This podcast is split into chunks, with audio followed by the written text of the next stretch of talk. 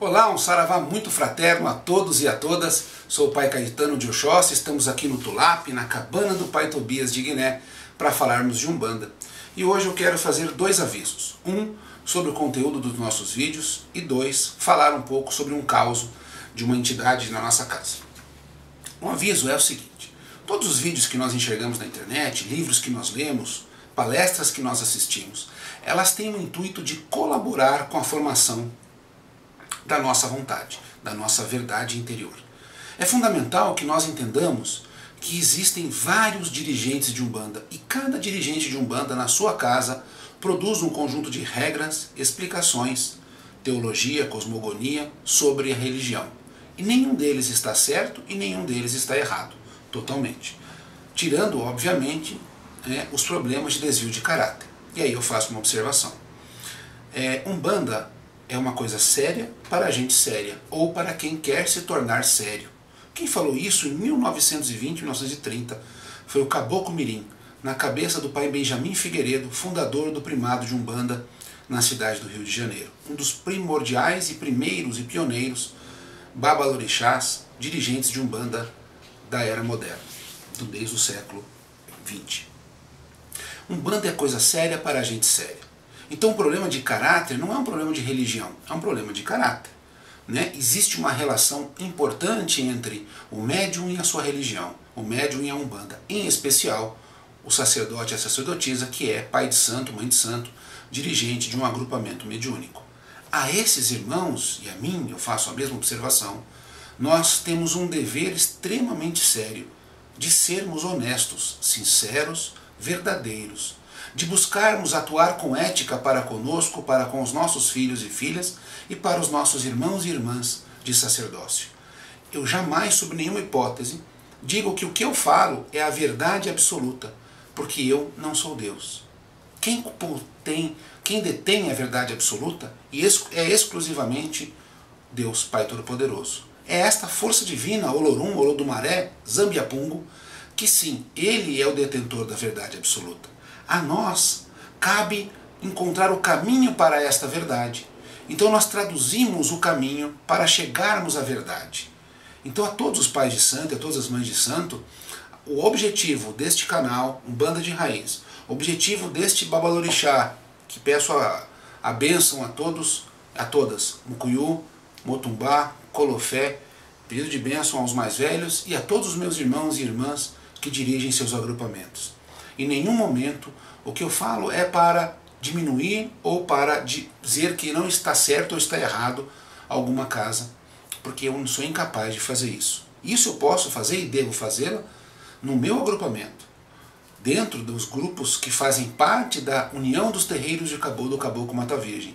A esta união de casas, a minha casa, sim, aí eu tenho um dever sacerdotal de fazê-lo.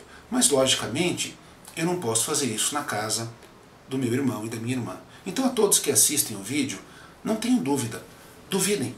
Façam perguntas ao seu balorixá, façam perguntas ao seu alorixá, ao seu dirigente, à sua dirigente, para buscar como a sua casa interpreta várias questões. E vá assim formando dentro de você convicções. Lembrando que todas as convicções devem ser permeadas de duas coisas. A primeira, da busca incessante pela verdade.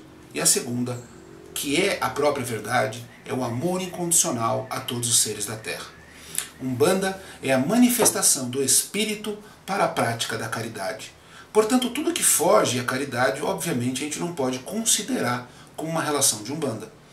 Então, a todos, o meu pedido de Maleme, de Agô, para que não haja interpretações equivocadas. A todo momento eu vou parecer que estou falando, orixá é isso, um preto velho é aquilo, mas essa sempre será a minha humilde e restrita opinião de um ser encarnado com uma cabeça limitada, com história de aprendizado, por mais que eu possa buscar o tempo inteiro conexão com os orixás, com as entidades, com os guias, com mais que eu busque a literatura, e isso eu faço constantemente desde 1986, não quer dizer que eu tenha alguma relação de superioridade ou que eu possa dizer melhor ou pior do que qualquer outra pessoa.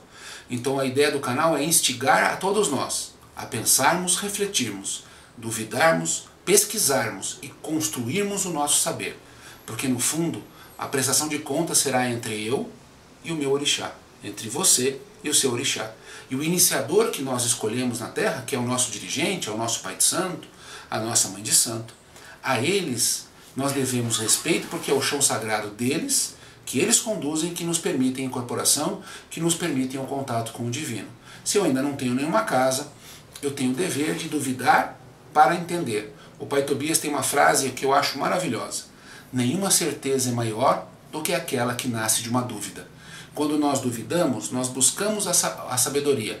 Quando nós simplesmente aceitamos, sem nenhum questionamento, é porque parece que ela ainda não está pronta para não está pronta para florescer, para germinar dentro da nossa psique.